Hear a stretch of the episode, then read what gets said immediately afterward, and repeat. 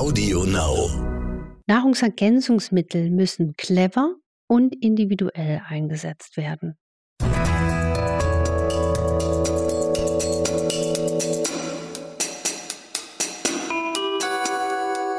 Dr. Anne Fleck, Gesundheit und Ernährung mit Brigitte Leben.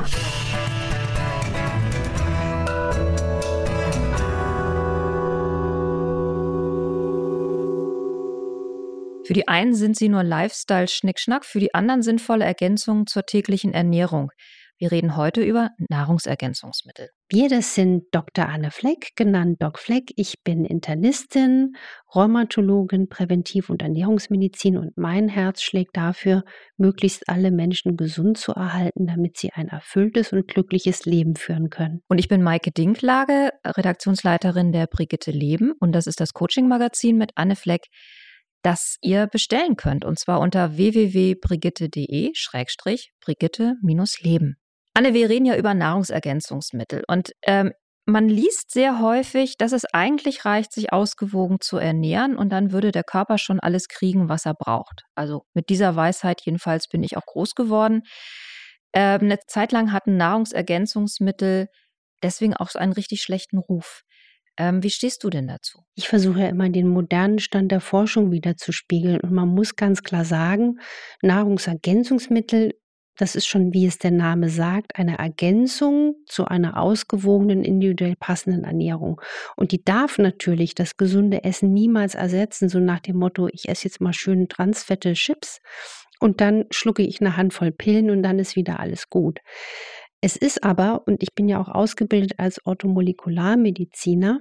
Das musst du nochmal erklären, ja, was das ist. Also ein, ein Arzt, der sich darauf spezialisiert hat, mit Mikronährstoffen zu arbeiten und die auch zu überprüfen. Und ich sehe leider bei meinen Patienten in der Praxis, dass sehr oft Mikronährstoffdefizite bestehen. Sei das jetzt in Omega-3-Fettsäuren, sei das in Magnesium, in Vitamin D, in Vitamin B12, in Coenzym Q10, einem Schlüsselenzym, was wir für alle Stoffwechselprozesse brauchen. Und die moderne Medizin beschäftigt sich auch mit dem Zweig der funktionellen Ernährungsmedizin. Das heißt, man schaut, wie man durch den gezielten, aber auch ärztlich kontrollierten Einsatz von Mikronährstoffen die Gesundheit verbessern kann. Und hier zeigt sich aus Sicht der Orthomolekularmedizin, also das ist der Zweig der Medizin, die sich nur mit Mikronährstoffen beschäftigt, dass man da wirklich, wenn man es richtig macht, nochmal eine Tür ähm, aufstoßen kann. Das heißt, es müsste immer eine Analyse vorausgehen. Es muss nicht zwingend eine Analyse vorausgehen. Es gibt wirklich auch ähm, Modelle, wo man auch abwägen kann, welche Nährstoffe braucht man zur Beeinflussung von bestimmten Symptomen, zum Beispiel Energiemangel oder chronische Müdigkeit ist ja auch eins meiner äh, Schwerpunktthemen und auch äh, Symptome, die ich in der Praxis behandle.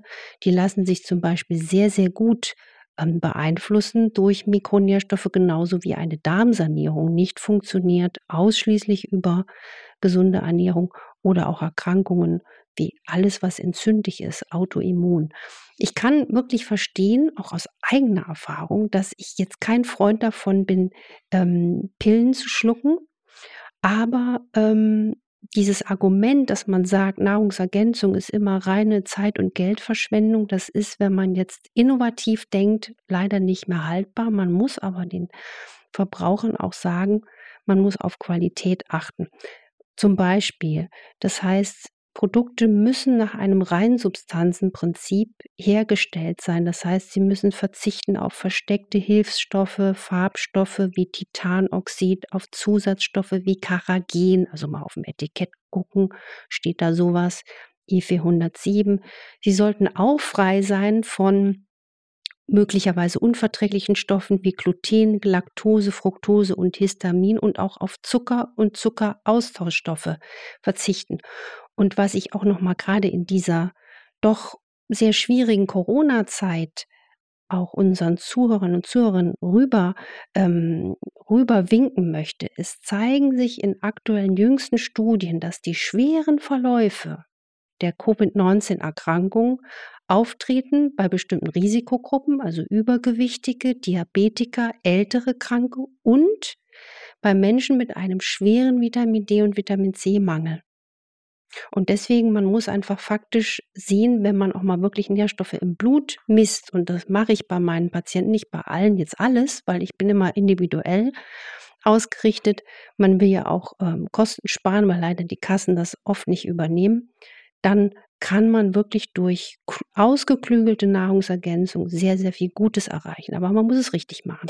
Gibt es denn äh, Universalvitamine, die du eigentlich jedem empfehlst zu nehmen, also unabhängig von der medizinischen Diagnose? Also ganz klar gibt es ja jetzt auch inzwischen, das mich sehr, sehr freut, zum Beispiel die Trendwende. Früher hat man Kindern erst Vitamin D gegeben, manchmal erst ab einem halben Jahr, mal ab einem Jahr. Inzwischen bekommen Säuglinge ab Tag vier bis fünf bereits die ersten regelmäßigen Vitamin D-Gaben. Was empfiehlt das den Eltern?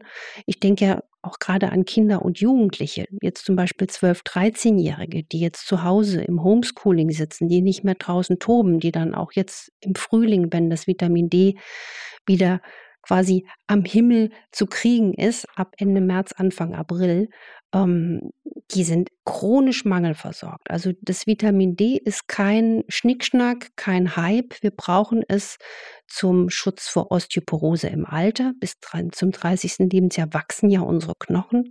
Wir brauchen es zum Schutz vor Herzinfarkt, Schlaganfall, Diabetes, Insulinresistenz und Krebs und gegen die Lichtmangeldepression. Und deswegen ist das ein Nahrungsergänzungsmittel, was ich empfehle und auch nicht nur ich, sondern auch ähm, die Breite auch jetzt inzwischen der Hautärzte das super umsetzt. Und man muss es aber auch da individuell machen und auch mal einen Spiegel kontrollieren lassen, weil jeder braucht auch eine unterschiedliche Dosis. Und was man auch braucht, um den Vitamin D-Spiegel adäquat hochzubringen, ist zum Beispiel Magnesium. Magnesium ist ein Stressmineral. Wir brauchen es also für unsere geistige Leistung, um stresstolerant zu sein, aber auch nicht nur stresstolerant im Geiste, sondern auch körperlich. Und die meisten von uns haben einen chronischen Magnesiummangel. Und deswegen es empfiehlt sich, das auch einzunehmen, um die Vitamin D-Aufnahme im Körper zu verbessern. Das sind also zwei ähm, Ergänzung, die ich wirklich universell empfehle, genauso wie Omega-3-Fettsäuren, weil Omega-3-Fette sind einfach die Schlüsselsubstanz der Zellmembran. Sie steigern unseren Energielevel, die Vitalität, sie wirken antientzündlich, verbessern die Mikrozirkulation und steigern die auch wiederum die körperliche und seelische Belastungstoleranz. Sie puzzeln mit an der Synthese des Glückshormons, des Serotonins. Und deswegen ist das auch ein universelles kleines Genie. Hochpotente kleine Mittelchen sozusagen. Ähm, ja. Lass uns mal drei rauspicken. Also Vitamin D hast du eben schon gesagt. Das sollte man in Kombi mit Magnesium nehmen. Mhm. Ähm, du empfiehlst Zink äh, und bedingt auch Vitamin C. Was würdest du sagen, wie, wie soll man es nehmen? Also reicht es, äh, ist es immer so nach dem Frühstück das Pulverchen rein oder hat es, gibt es da ganz viele Wechselwirkungen, auf die wir achten müssen? Natürlich muss man immer auch auf Wechselwirkungen achten. Noch eins, es gibt im Moment sehr oft auch die Annahme, dass man immer zum Vitamin D auch K2 einnehmen muss. Da ist die Studienlage noch nicht ganz breit klar. Deswegen Vitamin K2 muss man zum Vitamin D nur einnehmen, wenn man wirklich nachweislich einen Mangel hat. Insofern kann man sich auch Präparate sparen, die noch Vitamin K2 haben ist ja auch wieder ein bisschen Geld gespart. Sobald sich da was an der Breite der Studien ändert, würde ich das dann hier auch nochmal äh, durchgeben. Und zum Zink, das ist jetzt zum Beispiel ein Nahrungsergänzungsmittel, was sich jetzt in der Corona-Zeit empfiehlt. Und bei Zink sagt man ganz klar, profitiert die Körperverwertung, wenn man es abends nimmt. Vitamin C kann man morgens und abends einnehmen. Magnesium empfehle ich gern abends vor dem Schlafengehen am besten neben die Zahnbürste stellen. Das hat ja auch einen entspannenden Effekt für den Schlaf. Omega-3-Fettsäuren sollte man zum Essen einnehmen und nicht außerhalb des Essens. Und grundsätzlich empfiehlt sich eine Nahrungsergänzung, wenn es nicht anders auf dem Etikett steht, zum Essen zu nehmen. Das verbessert auch bei den meisten die Verträglichkeit. Ganz viele Präparate sind ja Kombipräparate. Die haben immer noch irgendwas beigemixt. Ähm, ich kenne zum Beispiel Mittel, die haben, ich glaube, acht oder neun unterschiedliche Substanzen hinten auf der, auf der Verpackung. Würdest du sagen, man soll lieber sich ganz genau überlegen oder auch mit seiner Ärztin absprechen, welche man braucht und dann auf die Kombi verzichten. Gleichzeitig ist es so verlockend, weil es steht dann immer dahinter, das sind dann schon 100 Prozent des täglichen Bedarfs, den man hat. man denkt so, okay, eine Pille, alles drin, ähm, dann bin ich durch damit für den Tag. Das ist in der Tat individuell. Also es fahren sehr viele Menschen gut damit, einfach eine kleine Basisversorgung ähm, einzunehmen. Allerdings, es gibt ja zum Beispiel auch Menschen, die sind sehr, sehr, sehr empfindlich von der Verdauung und vom, haben ein Reizdarmsyndrom. Und wenn die dann teilweise ein, ein Präparat an Bord haben, was extrem viele Inhaltsstoffe hat, ist das mitunter auch problematisch. Insofern kommt auch hier wieder das Zauberwort der Individualität ins Spiel. Interessanterweise erlebe ich, wenn ich Kinder betreue, ähm, dass mir Eltern, dass die Eltern, ich fange nochmal einen neuen Satz an, interessanterweise sehe ich in der Betreuung von Kindern, dass die Kinder, die schon von frühester Kindheit mit Vitamin D versorgt wurden, mit Omega-3-Fettsäuren und dann auch zeitweise eine ausgeklügelte, gute Nahrungsergänzung von einer, ich sag's mal so einer kleinen Universalgabe, ähm, erstaunlich fit sind. Also man muss einfach auch mal faktisch sehen, dass leider, leider, leider, und ich bin großer Fan von Brokkoli, ja, und ich würde mir so wünschen, dass in einem Brokkoli alles drin ist, was ich brauche und wir alle. Der Nährstoffgehalt unserer Nahrungsmittel hat sich leider verschlechtert. Und wenn man es misst, dann sieht man leider, dass dieses naive Denken, wir haben alles mit unserer Ernährung abgedeckt, leider nicht für alles gilt. Kommen wir mal zu den Risiken. Davor wird ja auch häufig gewarnt, dass bei bestimmten Präparaten die Überdosierung gesundheitsschädlich sein kann. Ähm, wie schütze ich mich denn davor? Also man muss ganz klar sagen, es gibt ja Empfehlungen, die sich an den klassischen mittleren Referenzwerten ausrichten. Das sind Mindestbedarfwerte. Was man leider in der Praxis sieht, ist, dass viele Menschen durch dieses Mindestbedarf-Prinzip leider nicht optimal versorgt sind. Also das sieht man zum Beispiel sogar am Vitamin C, wo ja eigentlich immer geschrieben steht, wir sind ausreichend mit Vitamin C versorgt. Fakt ist aber zum Beispiel, wenn jetzt jemand an einer Corona-Infektion leidet, hat er einen immens hohen Vitamin C-Verbrauch. Deswegen habe ich auch meinen Patienten allen geraten, sorgt vor, haltet euch an die Regeln, zum Beispiel jetzt, aber kümmert euch unbedingt um euren Vitamin D-Spiegel und haltet auch den Vitamin C-Spiegel konstant schön hoch normal. Also jeden Tag auch mit sich mit Vitamin C und Zink ein bisschen nachhelfen. Und man hat einfach dadurch immunologisch einen stärkeren Schutz. Sag nochmal, welche Mengen man da nehmen sollte. Auch da ist es so, wenn jetzt hier ein Bauer aus dem alten Land vor mir steht mit zwei Meter Größe, hat er einen anderen Bedarf, um jede Körperzelle zu versorgen, als eine kleine Frau wie ich. Ähm, aber man kann schon solide sagen, dass man mit einer Dosis von ähm, 15 Milligramm Zink am Abend, ein bis zwei Gramm Vitamin C pro Tag erstmal gut versorgt ist. Mhm. Viele Nahrungsergänzungsmittel sind uns ja total geläufig, also Vitamin A, B, C, D. Auch das, worüber wir jetzt gerade gesprochen haben, sind so die Mainstream-Sachen. Aber es gibt ja auch ganz tolle, wirkungsvolle Dinge, die man als Nahrungszusatz zu sich nehmen kann, die wir, auf die wir so von alleine gar nicht kommen. Hast du da noch mal so ein paar heiße Tipps? Also ganz heißer Tipp, einfach obwohl er jetzt für viele nicht mehr ganz heiß ist, ist, dass man wirklich auf die Vitamin B-Versorgung achten sollte und nicht allein auf Vitamin B12 achten sollte, sondern auch immer die gesamte Familie der B-Vitamine tankt, weil sonst bringt man, wenn man nur Vitamin B12 einnimmt, die, ich sag mal, den natürlichen Haushalt der B-Vitamine durcheinander. Und B brauchen wir für unsere Nerven, für die gesamten auch Stoffwechselabläufe im Körper. Vitamin B brauchen wir für gesunde Nerven, für ein gesundes Energielevel, für die Blutbildung, das Zellwachstum. Und das ist enorm wichtig und wird oft leider vernachlässigt. Das sieht man einfach in Messungen. Wo ich ein großer Fan von bin, sind einfach ähm, zum Beispiel die präbiotischen Sachen. Also präbiotisch heißt ja Futter für gesunde Darmbakterien gibt es zum Beispiel gute Möglichkeiten, mit Bitterstoffen nachzuhelfen. Bitterstoffe haben den Effekt, Hildegard von Bingen sagt, der Medizin muss bitter schmecken. Bitterstoffe regen den Gallenfluss an, sie fördern damit die Verdauung und sie sind Futter für die gesund und schlank machenden Darmbakterien und sie stoppen Heißhungerattacken. Und Bitterstoffe sollte man am besten ohne Alkohol zu sich nehmen, weil Alkohol ist jetzt wieder Entgiftungsarbeit für die Leber.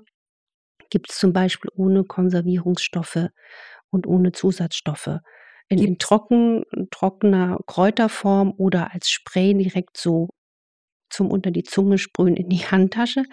Was auch wichtig ist, ist zum Beispiel, ähm, solche Bitterstoffe kann man ja auch über Ernährung zu sich nehmen, zum Beispiel Löwenzahn. Wer Löwenzahn im Garten hat, sich nicht darüber ärgern, sondern ihn als Geschenk äh, der Natur äh, wahrnehmen.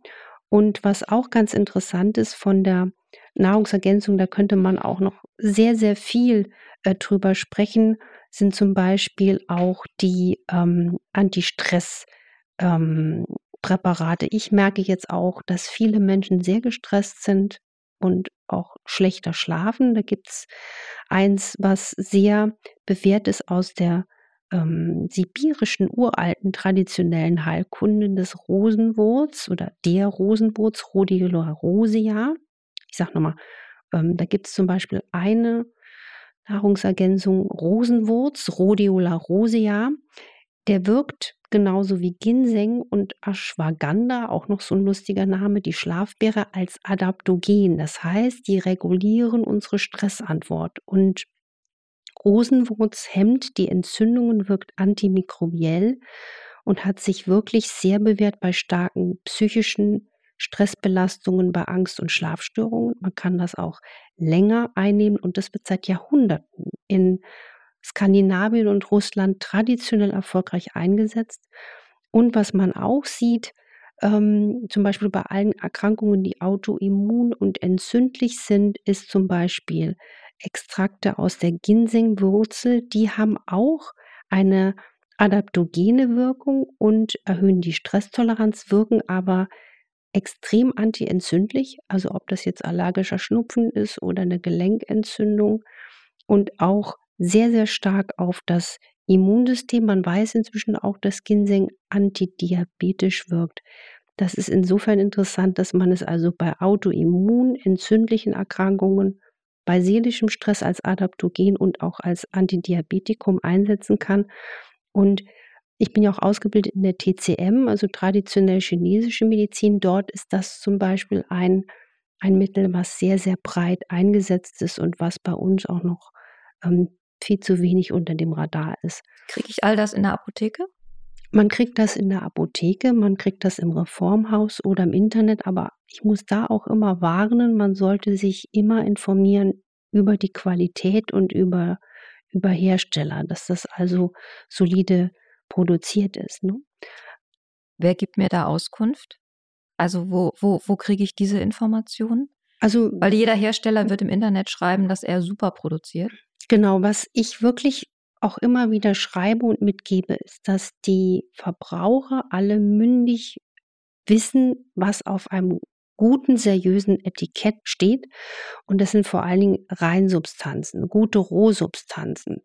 Und zum Beispiel bei Nahrungsergänzungsmitteln, dass sie frei von Konservierungsstoffen sind, frei von Hilfsmitteln, Gluten, Laktose etc.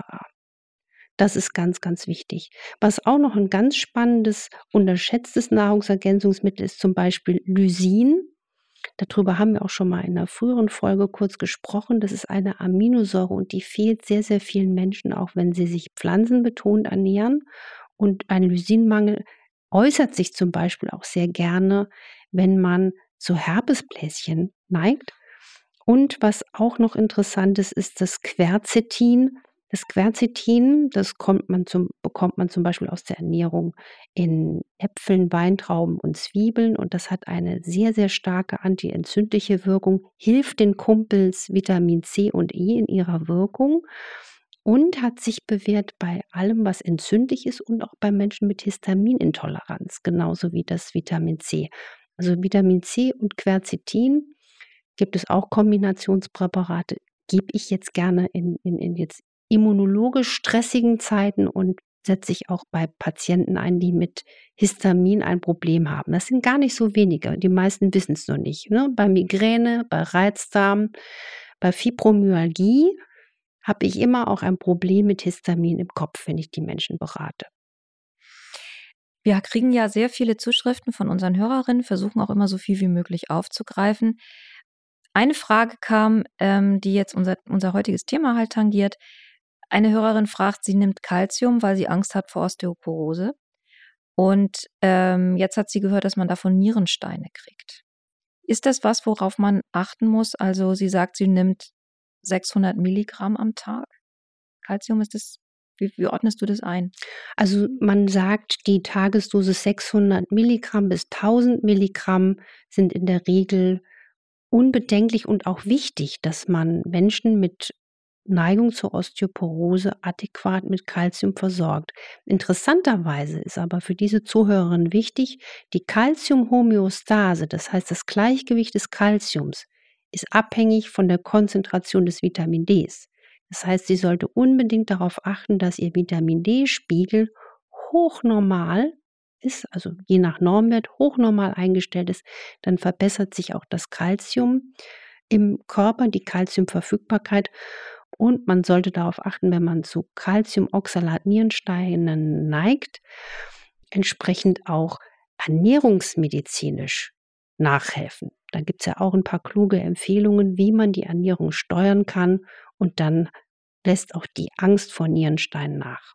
Nahrungsergänzung darf die gesunde Ernährung niemals ersetzen. Sie ist sozusagen der kleine Bruder, der bei Bedarf gerne ins Boot kommen kann und auch sollte, wenn man es individuell, clever, ausgeklügelt macht, mit ausschließlich Substanzen, die qualitativ solide sind von seriösen Herstellern, kann man damit seiner Gesundheit viel Nutzen schaffen. Aber es braucht auch wirklich hier in der Regel eine solide Beratung, am besten von einem ärztlichen Begleiter und einer guten Hintergrundinformation. Das ist wirklich elementar wichtig.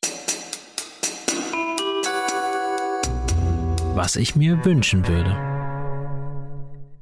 Was ich mir wünschen würde, dass das Thema Nahrungsergänzung sehr solide und immer wieder neu seriös diskutiert wird, weil hier passiert sehr, sehr viel auch in der Forschung.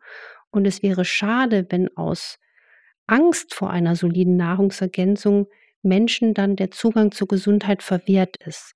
Wenn sie also nicht auf Vitamin D-Zufuhr achten, nicht gut mit Omega-3-Fettsäuren versorgt sind. Diese Menge sehe ich in der täglichen Praxis und hier gilt es noch viel Aufklärungsarbeit zu leisten. Ich hoffe, euch hat unsere Folge gefallen. Wenn das so ist, abonniert unseren Podcast auf Audio Now und natürlich auf allen anderen äh, Streaming-Plattformen auch und schreibt uns eine Bewertung bei iTunes. Wenn ihr Fragen habt, könnt ihr die gerne loswerden und zwar bei infoline.brigitte.de. Und nächste Woche sprechen wir über die großen Autoimmunerkrankungen, die halt sehr viele Menschen betreffen. Rheuma, Schuppenflechte, Diabetes, Hashimoto. Da kann man nämlich mit der Ernährung auch noch ganz schön viel machen. Wir freuen uns auf euch. Tschüss. Tschüss und macht was draus.